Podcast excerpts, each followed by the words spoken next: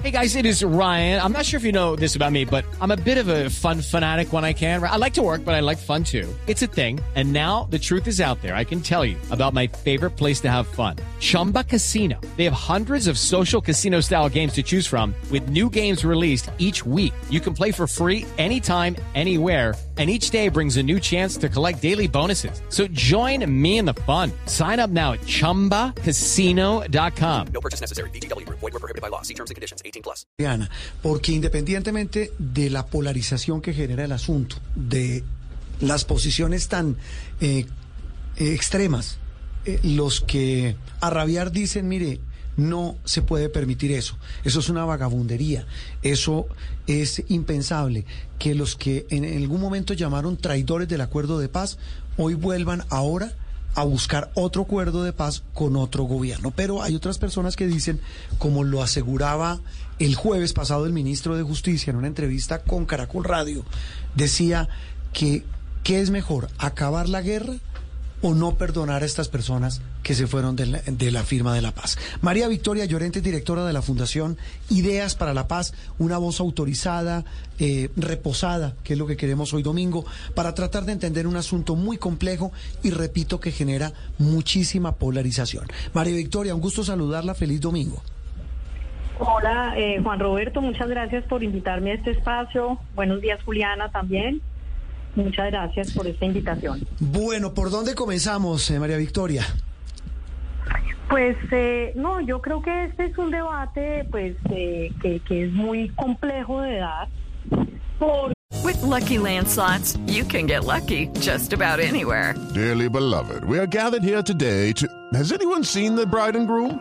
Sorry, sorry, we're here. We were getting lucky in the limo and we lost track of time. No, Lucky Land Casino, with cash prizes that add up quicker than a guest registry. In that case, I pronounce you lucky. Play for free at LuckyLandSlots.com. Daily bonuses are waiting. No purchase necessary. Void where prohibited by law. 18 plus. Terms and conditions apply. See website for details. Que eh, yo diría que, digamos, lo primero es uno decir, bueno, ¿cuál es la caracterización de estos grupos? O sea, ¿qué son estos grupos llamados disidentes? Eh, qué son en realidad. Y me parece que ese es como el punto de partida.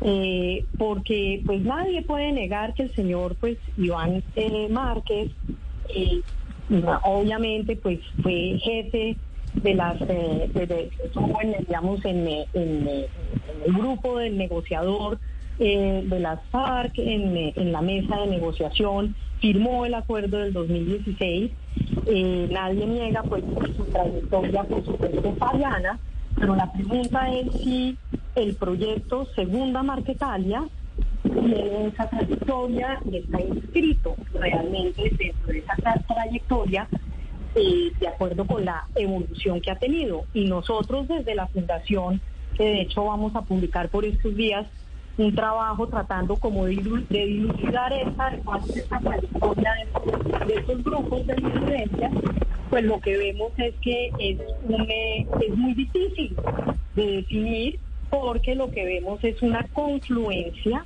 muy grande entre eh, algunos eh, elementos que uno podría decir que tienen una cierta trayectoria fariana eh, y otros que son totalmente nuevos eh, y otros que son eh, que venían eh, exclusivamente del mundo criminal criminal. Entonces yo diría que por lo menos hay tres elementos que uno tiene que, que uno tiene que revisar y que uno encuentra al hacer como una intentar hacer una caracterización de, de estos grupos y en particular pues de del proyecto de la segunda marquetalia. Entonces, el primero de ellos es que pues, uno es que eh, tanto la segunda marquetalia como la, el llamado este Estado Mayor Central, uno lo que ve es que buena parte de los mandos, mandos que hay por ahí son tienen más una tienen más un pasado miliciano sí. eh, dentro dentro de las FARC y ese pasado miliciano, pues de cierta manera pone en cuestión qué tan orgánicos y qué tan eh, adoctrinados estaban dentro del proyecto de las FARC. Claro, María Victoria, pero es que con eso que usted dice, a mí me surgen dos inquietudes. Por un lado, porque este, estas disidencias de las FARC denominadas como Segunda Marquetalia, pues entrarían en grupo a esta negociación con el gobierno, ya sea de sometimiento o de diálogo si se les concediera el estatus político, pero como grupo sería muy difícil diferenciar al interior estas tres partes que usted acaba de referenciar.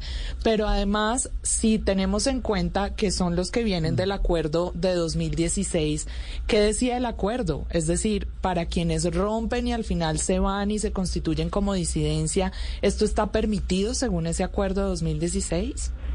No, claramente no está permitido, claramente no está permitido y incluso pues digamos eh, eh, el propio estatuto que conforma a la Jurisdicción Especial de Paz dice claramente que las personas que han abandonado el acuerdo pierden los beneficios eh, para acogerse a la jurisdicción.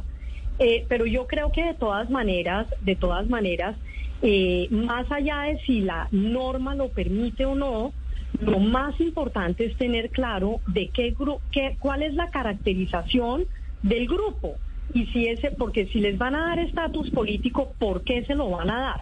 ¿Cuál es la bajo qué caracterización del grupo mm. van a darle ese estatus eh, y lo van a igualar, por ejemplo, a un grupo como el ELN? Entonces es ahí donde yo creo que hay que poner mucho el foco porque una cosa es que tengan, eh, eh, digamos, este eh, Iván Márquez a la cabeza de ese proyecto, porque ni siquiera hablo yo de un grupo como tal, es un proyecto más que cualquier otra cosa, que no tiene gran unidad todavía.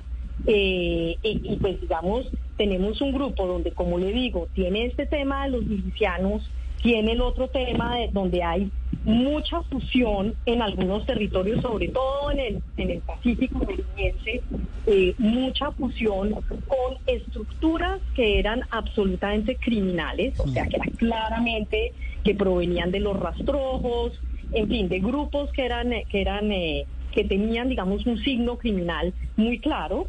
Eh, eh, o, de venir de crimen eh, ordinario muy claro.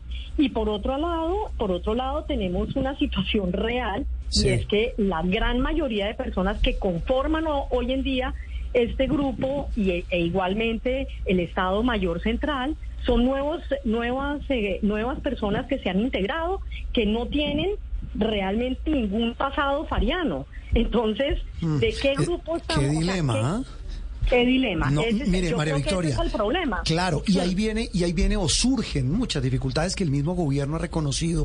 Eh, oíamos esta semana, eh, semana al ministro Prada decir que ese precisamente es el, el gran problema y la gran dificultad jurídica.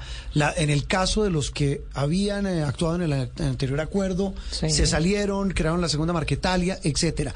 Pero ahí María Victoria surge, repito algo con lo que arrancamos, y fue la reflexión que hizo el ministro Osuna, el de Justicia, eh, en una entrevista en Caracol Radio. Él decía, mire, ¿qué es mejor que buscar una salida eh, creativa jurídicamente para darles ese estatus y negociar y buscar la paz o que se sigan matando simplemente porque alguna vez traicionaron el acuerdo?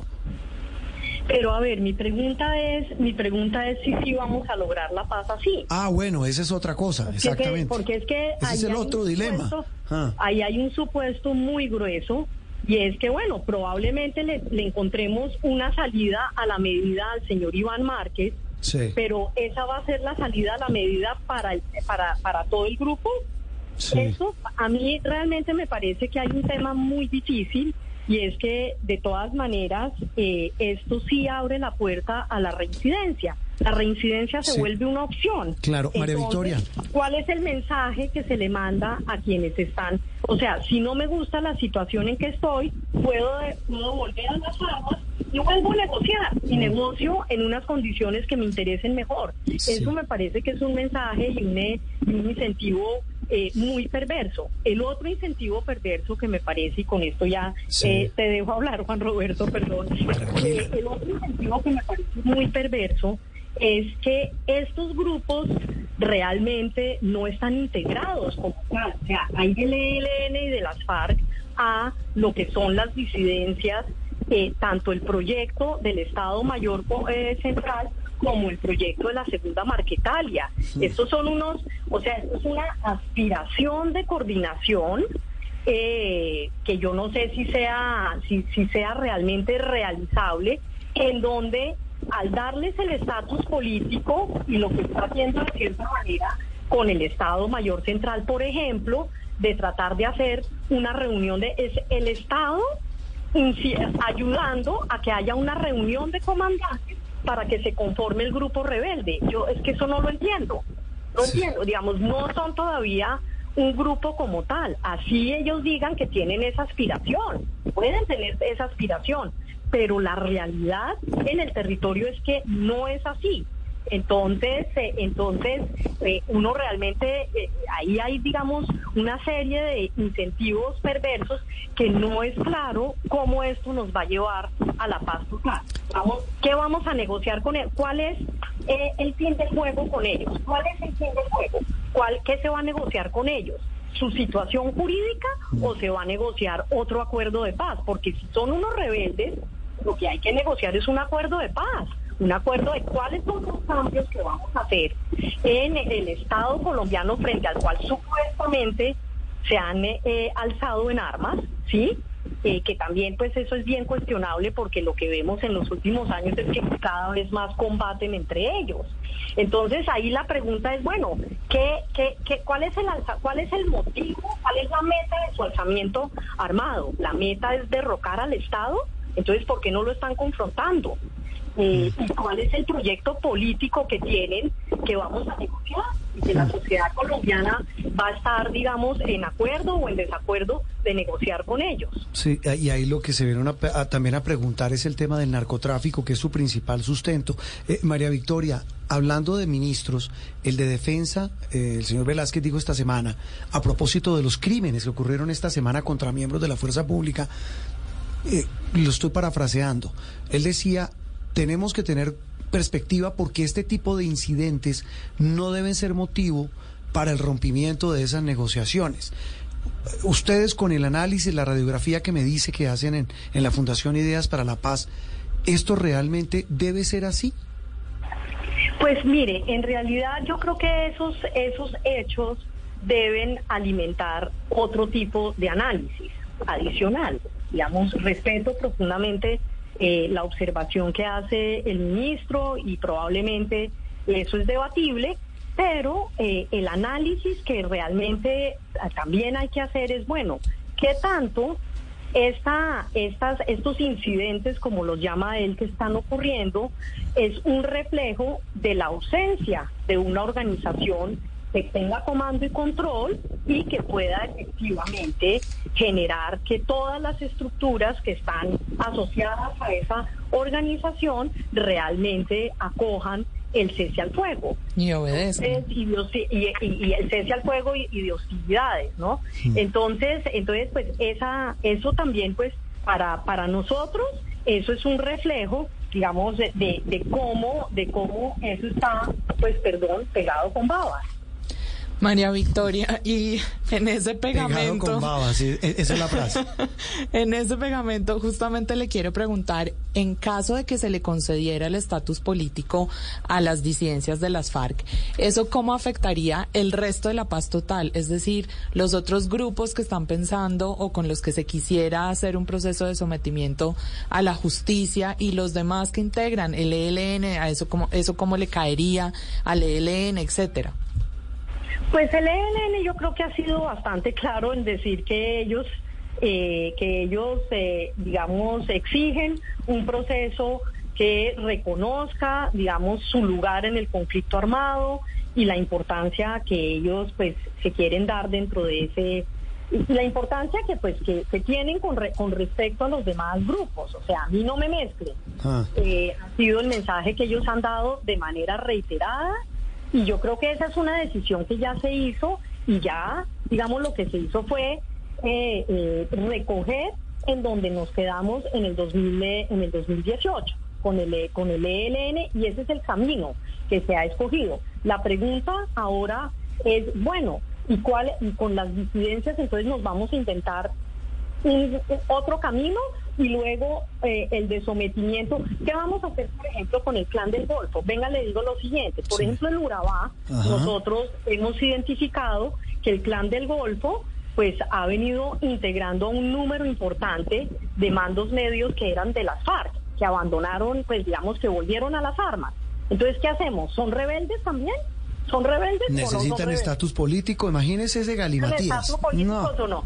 Entonces, entonces realmente a mí me parece que aquí, eh, por tratar de encontrarle una salida a un señor, que es al señor Iván Márquez, por tratar de encontrarle una salida, vamos a legislar, eh, o eso es, digamos, lo que yo entendería, vamos a tratar de encontrar una salida jurídica para ese señor que va a tener repercusiones sobre todo un conjunto de organizaciones que en realidad uno tiene muchas dudas sobre cuál es el estatus y cuál es la caracterización correcta de esas organizaciones. Pues este rompecabezas luce muy complejo. Me quedo con una frase entre muchas. Eh, esto puede terminar mm, terminando en algo pegado con babas. Eh, pero la pregunta, ¿cuál es la caracterización de todos estos grupos? Y sobre todo tantos frentes abiertos al tiempo. Ese es el otro gran dilema. María Victoria, un gusto saludarlo y muchas gracias por compartir sus muy, muy valiosas apreciaciones con la audiencia de Sala de Prensa. Bueno, encantada. Gracias por la invitación. María Victoria Llorente de la Fundación Ideas para la Paz, aquí en Sala de Prensa Blue. Okay, round two. Name something that's not boring. A laundry? Ooh, a book club. Computer solitaire, huh? Ah, sorry, we were looking for Chumba Casino. Chumba. That's right. ChumbaCasino.com has over 100 casino style games. Join today and play for free for your chance to redeem some serious prizes. ChumbaCasino.com. No purchase necessary. Where prohibited by law. 18 plus terms and conditions apply. See website for details.